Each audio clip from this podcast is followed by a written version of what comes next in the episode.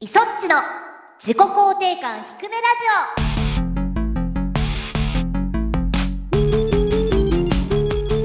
皆さんひくらじは声優の磯っちこと磯村智美ですひくらじは構成担当のシモンこと橋本優希です自己肯定感は低いけどゲームが大好きな2人がお届けするラジオ番組それが自己肯定感低めラジオ通称ひくらじですひくらじですちょっと気合い入れて喋ってますね腹から声を出さないとねあダメかなっていうら気持ちはわかりますよ私がよくパイナポーではい口切っちゃってるからその気持ちよくわかります よそうなんですレモネードを飲みすぎまして私美味しいからね酸なんでしょうね なんかやっぱりこうレモネードって体にいいみたいなうんうんうんうんビタミン C が取れるみたいな気持ちでいくじゃないですか、うんいやー体を蝕むことがあるんですねタンパク質ですからね体はお肉も美味しくね柔らかくできちゃうから柔ねらかくなる よ柔らかくなっております私の下はいすいません今日は太い感じでいきますなんかもしかしたらあれですよね、ふやふやっていう感じにたまになるかもしれませんけど、まあまあいいんですよ。ゆるいラジオですから、ゆるくいきましょう。ええええ なんかおゆるくしゃべりましょう。ゆるく喋っていいんですかいいですよ。それではですねなんと、えこれ続けるいややめましょできる範囲でじゃあ普通にしゃべるということで。そうう はいひくらじがついに1歳になりましたということでおめでとおめでとううひくらじちゃん、1歳よ。もうねいつ生まれたのかがよくわかんないから多分この辺りが1歳うん。だという、はいはいはい。 1周年企画をうんうん。次の週からねはい、実施していきますがクイズね。もう一つおめでたいことがイソチューブがチャンネル登録者数様がですね4000人を突破しましたよおめでたい本当にえおめでたくない これ減ってる可能性ありますああそう言っちゃって減っちゃってっていうパターンもあるかもしれない、そうね急に2000人ぐらいいやそんな に辛いなそれはこれはまたなんかやりませんとねなんかやりましょう かなんかやりませんとねってすごい漠然と考えなきゃいけないんですけどどうしようかな編集するのかな凝っちゃうと気がついたら4000人じゃなくなっている可能性もあるから ね5000人とかになってたらどうしよそうまあそれはそれでありがたい話ですけどもうまあそれはそれですよそしたらそうね前回はあれですよあの空気読みそうだみんなで空気読みをやったんですけどあやれったやった3000人だから3回やりますみたいなこじつけをしてやったじゃないです かこじつけねそうするとは空い気読み2を4000人に習って4回みたいになっちゃうじゃん、これはそんなに数を増やしたからなんだっつう話だとは思いますけどねそう増やすみたいなねうん空気読みを4回やったところで何なのかっていうねそうなっちゃいますよねあんまりあれかなこうなんとかだからとか考えない方がいいのかな我々ね普段死とかはいホラーとかそっち系のゲーム多いですからたまにちょっとこうおめでたい感じの明るいゲームやるみたいなのっていいんじゃないですかあーおおちょっと残念がる 声あーここでもさらに4000人ですからね死ってことですよはいおっと結局あやかっとるやんけあやかるならそうじゃないかなっていう、まあまあまあそうねカリオンやるか1回で終わんないなもう急1回で終わんないな急なやつ4000人なのでうん死をもたらすものになりたいみたいないやいやいやいやだったら赤炉をクリアしてください赤炉をクリアするまで眠れませんどうですか4000回の中でクリアする4000回4000回って何日かかるんだろうねねまあでもあれだよ企画として赤炉をやるっていう選択肢はないと思う よまあそうでしょうね今なのって感じじゃん確かにねそれはそれでやるよ、まあそうですねうん、まあ地道にやってくださいはいはいはいそれでは始めていきましょうイソッチの自己肯定感低めラジオエゴ解放できませんこの番組は我々自身の提供で YouTube、Spotify よりお送りしていますオひくらじ改めましてイソッチですシモンですではお便りを読んでいってくださいませはいたどたどしい なひくらじネーム大きなミニブタさんからいただきましたありがとうございますありがとうございますイソッチさんシモンさんこんにちはこんにちはこんにちは先日お誕生日ということでイソッチさんを占いでちょっとだけ見てみたんですけどかっこ勝手にすみませんうん磯っちさんは双子座の性質が入っているお牛座なんですねうん双子座の方って面白いトークをされる方が多いので磯っちさんの「モンハン」での不思議な発言に納得がいきましたちなみに双子座の声優さんは山寺宏一さん尾形めぐみさん桜井貴弘さん金田智子さん宮野真守さんなどがいらっしゃいますそれではまたこれあれですねあのうん双子座の方にフューチャーをさ れて磯ちゃん一応お牛座ではあるんです、ね、大牛座の方にはフューチャーされなかったという面白い投稿される方面白いが、うんまあ、山寺さん尾形さんの面白いはさこ同じ感じの面白いでうそうですね宮野さんと金友さんは まあまあまなんかあちょっとあれですよねコミカルなねコミカルな方向というかうんうん桜井さんがちょうど中間みたいな感じかな桜井さんはそうですねなんか僕の中では結構ニュートラルなイメージあがります私もそういう感じがするさらにイソッチは不思議な発言ってありますからどっちかっていうとあれですかね金友さんに近いんですかね世の中ではやっぱ金友さんってさちょっとさ面白い感じでいじられるみたいなはいはいポジションになってるじゃないですかそうですねでも私の中ではブラックラグーンの双子なんですよああはいはいはい懐かしい姉様の方の演技がすごい素晴らしくって大好きなのうに、 んもうやめてよみんなでそうやっていじってってまあまあまあご本人がねそういう風にちゃんとうんされてるのもあるんですけどいじってくれていいよっていう風に、ねまあそうですね最近はちょっとそういうキャラクターを露出してるというタレント業としてもね、うんうんうんされてるから、そうねうん、金友さんっぽいっちゃぽいのかもしれないまあそうなのかないやでもそれもまたちょっと違う感じがするけど逆にお牛座の声優さんがどういう大石座でも周りでいるのは、うん佐藤里奈ちゃんはいはい大牛座なので養成所時代とかに「オーシーズだね」みたいなことを言いながらああそうなんですね結構近いはずなんだけどねあとは今井あさみちゃんも大牛座じゃないかなああなるほどうんこれでもなんだろう双子座の性質が入ってるってことは双子座に近い方で生まれてるってことなのそうなのかなお牛座の次が双子座だからあーなるほどなるほどお牛座の中でも後ろの方に生まれてるってことなのはいはいいはいはい12日とかだった気がするんだよなあさみちゃん5月16だね16あれいつまでお牛座なんだろう大牛座はね5月20日まではいはいはいはい1ヶ月あるから4月20日の方はうんお羊座に近いってことかな、じゃあイソッチの5月6日って真ん中ぐらいだねうんどっちが近いかと言われれば双子座でもそうすると多分あさみちゃんも双子座なんじゃないそう双子だね座そうだねよりのうん、であさみちゃんは面白いよね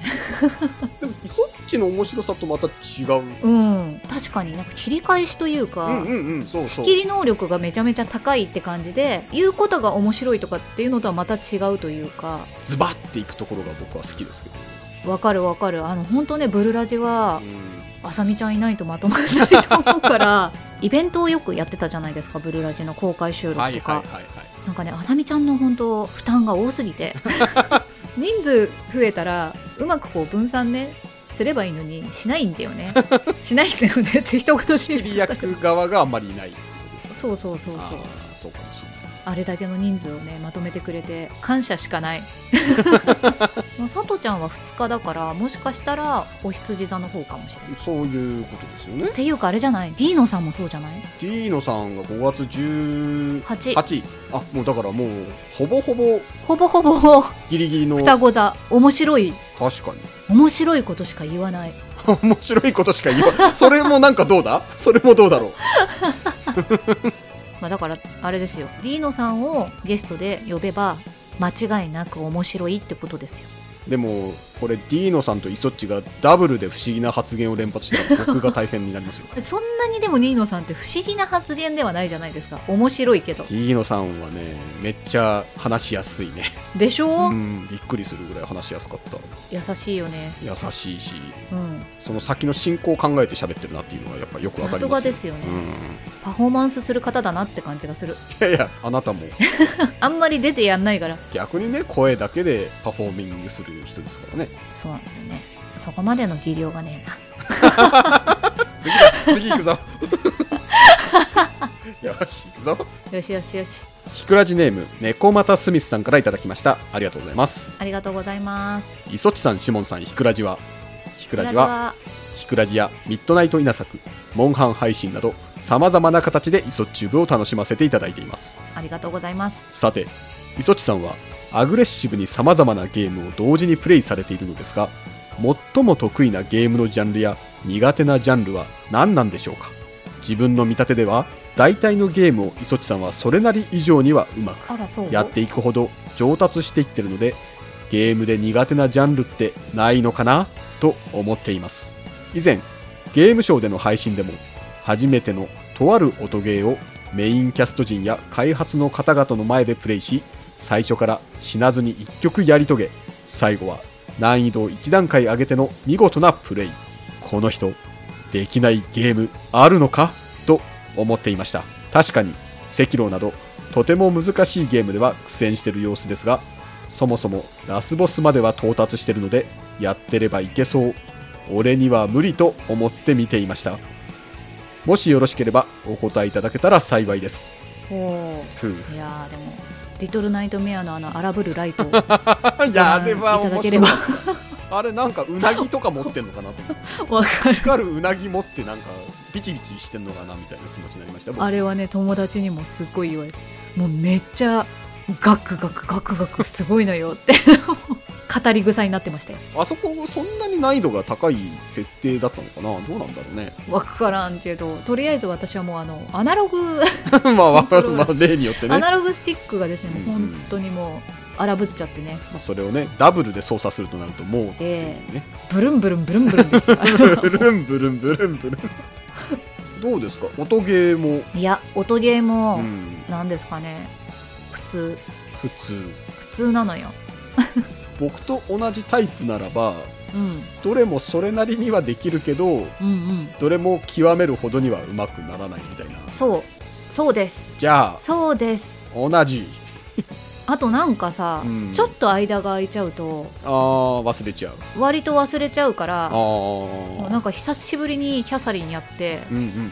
うんうわみたいな登るあれがわからんみたいになってああまあでもそれはみんなそうなんじゃないそうなのかな確かに朝キャサって言ってね土曜日の朝にキうんャサリン集まってやってるみたいなんですよやっぱそういう風に継続してる人が強いのかな、やっぱ鈍るんじゃないですか時間が空いちゃうと最近やったものに関しての方が忘れやすくなってるかも何ですか回数だと思うんだけどまあまあいろいろあるからねゲームもねそうそう本当に昔々やっていたうんサムスピだとかヴァンパイアセーバーだとかうんの方がコマンドとかコンボめっちゃ覚えてて小さい時とか若い時の方が記憶に残るでしょうねブレイブルーなんてさ、うん配置変えられるじゃん A か B かどっちかのタイプって私どっち使ってたっけって いうところからなんかなるほどそれでやってみてあ違ったこっちじゃないわみたいなゲームが複雑化してるのもあると思いますけどねそれはあるうね、ん続編のやつでさなんか仕様変わってきたなみたいなのとかあるしね最近のゲームはやれることが増えた分覚えることが多くなりそうだね忘れやすくなるとちなみに質問としてはこの人できないゲームあるのかできるを私すごく高く設定してるからなるほど音ゲーはできないし格ゲーも多分あのなんだろうコム戦を楽しんでいるキャラのモーションを見たりとか掛け合い見たりとかするのが好きみたいな感じで、はい実戦に投入されたらもうボッコボコなわけですよなるほどボッコボッコだしもうブルブルだからブルブルはい気持ちがね、はいはいコムより激しい戦法を取ってくる自分は隙を見出せず終わるみたいな感じなイメージだから、うんうんできないものの方が多いような気がするんだよなうんほら RPG も縛りプレイしちゃうしうん そうだねなんかそれはまあいそっちの心の問題かもしれないけどもでも一番好きなのはアドベンチャーですよああまあ言ってましたよねうんやっぱストーリーを楽しみたいうん、アクション要素のないアドベンチャーねノベルゲーとかですかノベルなんか100%ノベルっていうわけじゃないアドベンチャーうんうんうんうんなるほどできないゲームはあるよでもイメージははいこのスミスさんのイメージに近かったんですよ僕もともあと本当ですかイソッチってなんかゲームすげえやり込んでていろんなゲームをプロのようにやるんだろうなって思っいやていやいやいやいやいや、実況始めたらあなんかやっぱそこも似てるなって思いましたねうん、一応頑張ってクリアするまでは行くけどうまくはないうんはいたくさんのお便りありがとうございましたそれでは今週のコーナーに行きましょうエゴを解放せよ自己肯定感向上ミッション番組内で番組の企画会議をさらけ出すコーナーです自己肯定感が上がる企画を考えましょうタラちゃんから1周年用の企画が昨日届いたんで ちょっとこちらをお呼びくださいませはいかれこれ約1年ラジオ配信を続けてきたイソッチさんとシモンさん共に過ごす時間が長ければ自然と思考は似るもの全問成功したらまさに一心伝心お二人の心がどこまで通じてるかレッツトライドキドキワクワク思考一致テストですはい アイスといえば何味といった問題ではあはあはあはあ最初に浮かんだ答えをせーので同時回答全5問2人の答えをぴったり一致させてくださいなるほどまあちょっとクイズとは違う傾向ですけども、まあでも白黒ははっきりさせやすいというか確かに1周年記念でクイズやってるんで違う企画やろうって話を タラちゃんとはしてうんうんこの形になったんですけど、ぜひせーののタイミングでリスナーさんも一緒に回答してみてくださいとあーなるほど我々と思考が通じ合えているかも それがいいのか悪いのかはさておきですけどもね1年も続けてきたわけですからそんなことは起こりえないと思いますが3問以上揃わない場合リスナーさん発案のジングルショート劇で仲を深めてくださいとなるほど3問揃えればほ回避ってことですねうやってみますかではお題1つ目はこちらです、うん動物園に来たよほ動物園で人気者といえばあれだよねどんな生き物うこれは難しいなそっち動物好きだから結構いろんな動そ物うそいっぱいあるから人気者って言われると第三者のことを考えてしまうじゃんうなんじゃないですかあまねく人々に人気な動物第三者のことを考えた動物でよろしいか魚い私が好きというよりはイソッチが好きだとちょっと難しいかもしれませんなこれね小型なものがいっぱいいそううんじゃあ行ってみましょうかはいせーのパンダパンダおお揃いましたねまあこれは世間一般のそうですねシャンシャンとかねえええみんなもう帰らないでえええうん帰らないでシャンシャンってなってるじゃないですかちなみにイソッチはパンダはどうですかパンダ好きですよ本当ですか子供のパンダ結構見てますああそうなんですねそうなんですあのアドベンチャーワールドのゆいひんうんうん可愛いんですよ割と最近生まれたのかなそうなんだもう1歳とか言ってるかもしれないですけど、うんうんコロナ禍が始まってちょうどその時ぐらいにピンクパン太郎として生まれ ピンクパン太郎パンダの赤ちゃんってピンクじゃないですかはいはいはいはいあれを私は全般でピンクパン太郎って呼んでるんです けど女の子ですけどゆいひんちゃんは、まあ、パン太郎だったわけですよなるほど へパン太郎からウォッチしてましたねえじゃあやっぱりイソッチも含めてパンダ人気なんですね人気だと思いますよむしろね私のって言われちゃうと難しいよねちなみにイソッチのだったらもう多すぎるねカワウソも好きだしリスも好きだしでも僕一発目だったら多分カワウソ出してたカワウソか、うんカワウソはね一回死ぬまでには握手してみたい僕したことあるよ生臭かった生臭かったねやっぱりその感じとかも体感したいというかああ握手お願いしますって言ったらうん構わんよって出してくるじゃんあの感じとかがはいはいはいあじゃあこれあれでしたねイソッチ合わせでもいけたかもしれないですねいけた感じですかねなるほどではでは2つ目はいはい野菜のパプリカうん最初に思い浮かんだ色はあーこれ好きな方じゃない気がするんだよなみんなが浮かんでる方がパプリカに好きな色とかあんの かあとパプリカの好きな色という か私が好きな色あ私だったらこっちの方がいいけれどあなるほ世のど中的にはこっちの方が使いやすいんじゃないかなみたいなどっちでいきますパプリカらしいなみたいなよしパプリカらしいなの方でいきますかちょっと俺もわかんないなこれそもそもパプリカってうん全何種あるかがよく分かってないから、そうなんだよねうん、そんなにたくさんある分かんないうーんまあ行ってみましょうか行ってみましょうせーの赤おこおおれもう楽勝じゃないですかやったなんか料理で使うの赤の方が多いですよねパエリアとか彩りがうん使いやすいというか、んなるしあとなんかほら香辛料とかにするやつも赤が多いのかなあー確かにそうだね、うなんかね黄色系とかの方が私は好きなんだけんどそう僕はイソッチが好きだったら黄色だと思ったのやっぱり、うん、でも世の中的にはなんか赤の方が流通してる気がするまあ、パッケージに出てんのは赤なのかなみたいなあーそうかもねこれでもあと1問ですな。ねえあと1問いけるんですねいけるか、おーいけるか。じゃあ3つ目いきますようんペットを飼うことにしたよほ何を買おうう、これはさ、もう分かりやすくないですかうんえうん でも結局2択になっちゃうような気がするんだがそうですよね。一般的な、うんまさかえそんな飛び道 具はさすがに。今話題になって脱走したやつとかではないですもんねああ、そういう感じでもない。おしじゃあ、せーの。犬おやったこれストレートいきますねまあ、うち相棒がいるぐらいですからね。やっぱイソッチ犬好きだなっていうワンワンですよ。のもありますからねもううちのガルクのね、溺愛っぷりを見てくださいよ。 ガルクうね、んガルク 全部デジタルな感じだけどねそうねまあでもほらなかなか難しいですからお散歩とか命を預かるっていうのは大変なことですから疑似的なねうんうん愛護とかも大切ですよ無理なくそうそ飼っう、てる相手にもストレスなくうん、過ごすためにっていう選択はそうですね、最近なんかね病院でもね相棒活躍してるらしいですよセラピードッグ的な感じであそうなんですねうん僕もなんか病院で活躍してるアザラシ買おうかと思ったことありましたねあああのニューニュー言うや つニューニューっていうかなんだっけパロちゃんだったかなはいはいうん、なんか動くやつだよねそう可愛いのよあれかわいい可愛いけどすごい高かった気がするそうそりゃそうだよロボットだもんそうなんだよねねなんかひむかいさんさ9000円ぐらいする猫の形してる暖かくなるクッション買った って言ってたなんで暖かくなるクッションへ猫の暖かさ生物の温かみを感じるらしくてえミャウエバ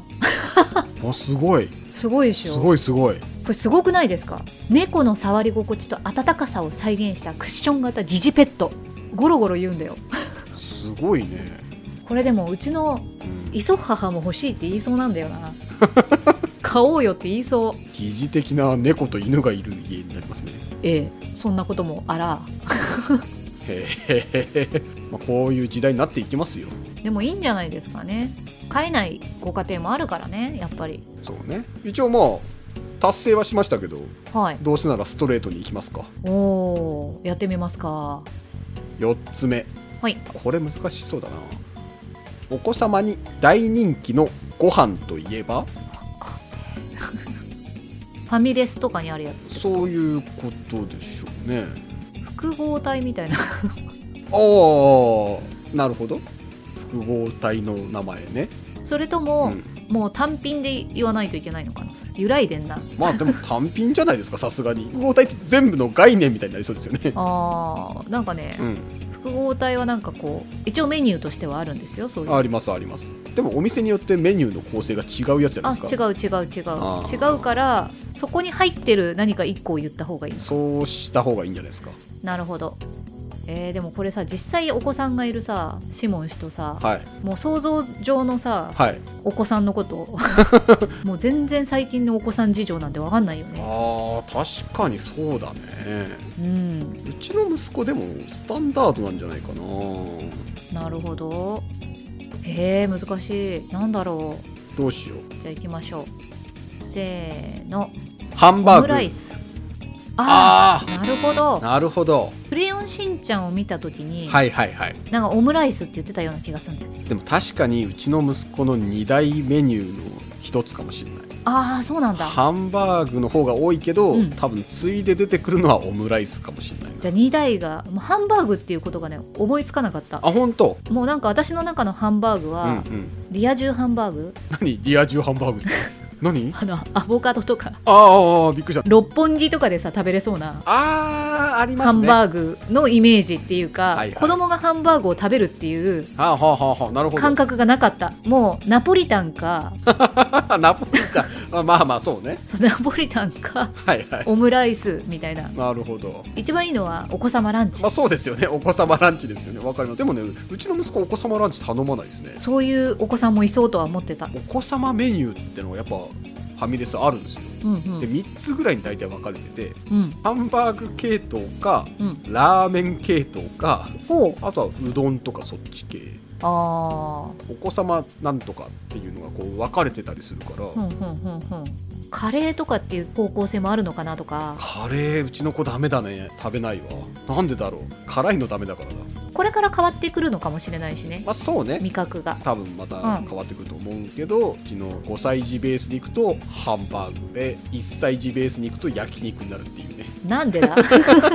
ワイルドだよそう下の子はとにかく肉を焼いたものしか食ってないワイルドだよ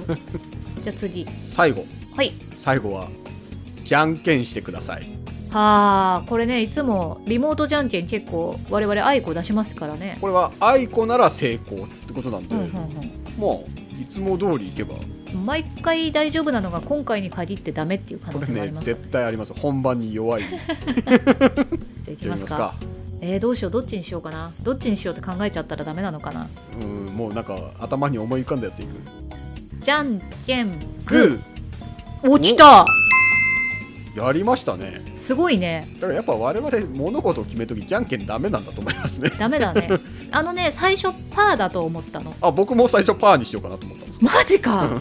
でもなんかね口がねグーだったの最初に思い浮かんだのパーかなって思ったけどうんイソッチが考えを改める風な感じになったからこれグーかなっていう気持ちだそこで考えを改めたすごいねこの能力すごいねじゃんけんに関しての維新伝心ぶりがすごいねすごいけどやっぱコーナーは下るからね これねそうなんですよねここのシーンいるかなって毎回思うもんね 思うけど毎回ねこれイソッチイソッチからしますかって言うとイソッチは必ず結構強い口調でじゃんけんでいきましょうって言うから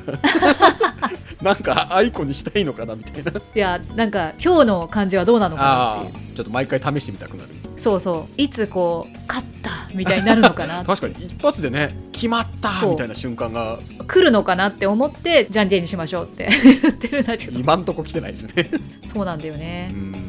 あらじゃあ1個だけじゃんはい揃った数4つすごーいすごいいいですね私が想像できなかったお子さんっていうところだけだ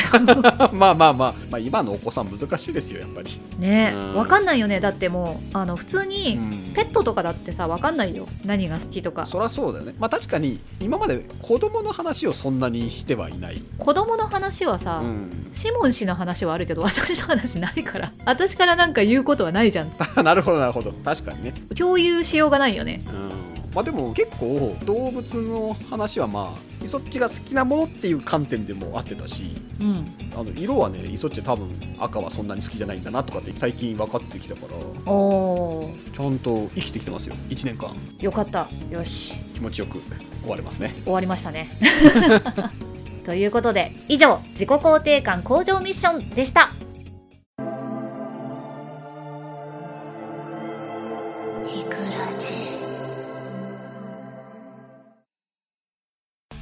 エンディングですおいおいなんすかね今日はなんかふんわりとして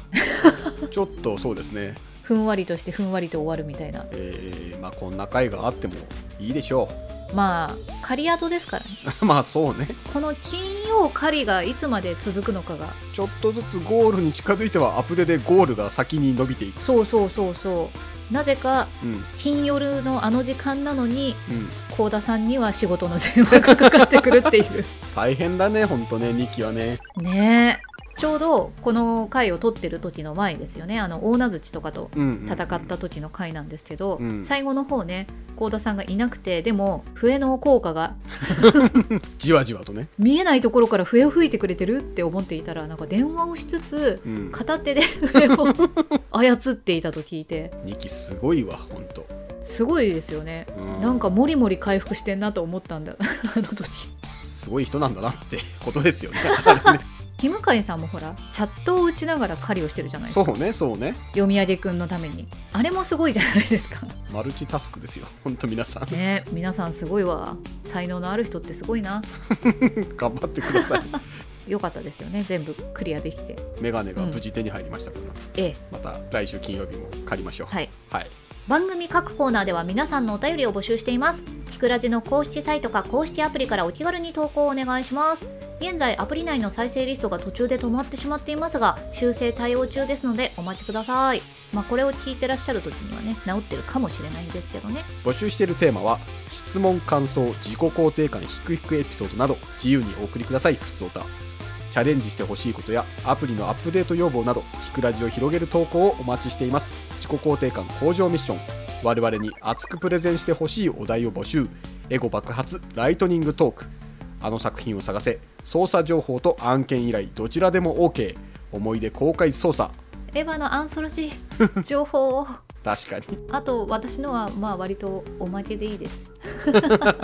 私の記憶じゃないからさどっちもはい。情報お待ちしておりますという。そして、ひくらじ1周年企画ゆらぎゼロを目指せイソッチを正しく導く素敵なクイズかっこかりあまた今週もかっこかりだのお便りを募集中難易度がちょうどよくって私イソッチにゆらぎが発生しない最大5択までのクイズと答えをお待ちしていますコーナーで採用した方全員に番組オリジナルのメガネ拭きをプレゼントご希望の方は Twitter アカウントかメールアドレスを投稿に記載してくださいこれ結構もらってるんですけどはい記載がなかったりしてうんプレゼントいらないのかなーっていう方がもう出てきてたりとかあと5択じゃないとか答えがないとか結構いろいろあったりするので今一度ご確認いただいて送り直していただいても全然大丈夫ですのでよろしくお願いしますいよいよね来週の配信から1ヶ月コーナー実施していきますのでコーナーの様子を見てあこんな感じかって言って出してもらっても全然 OK でございますただですねとにかくクイズがすごい来てておー他のねお便り手薄になってるのでそちらの採用率はかなり高くなってるということだけ付け加えさせていただきますでも普通おた採用されてもメガネ拭きもらえないんでしょみたいなそういうのがあるからかもしれないです両方送ってもらっても全然大丈夫でございますのでね確かに確かにそうですねそうなんですこれ普通おたが採用されたらう、同じ人をもう一回クイズに選んでくれないのではないかとかねそれはないですよよしよしよしよしないですないですそこが必要かもしれないですよこれは確かにねよしじゃあそうしましょう、はい普通おたでたとえ採用されたからといって、はいクイズで外すということはなしでやりますんではいいっぱい送ってねよろしくお願いしますそれでは自己肯定感低めラジオ今週はここまでお相手は磯っちこと磯村智美とシモンこと橋本祐希でしたバイバーイ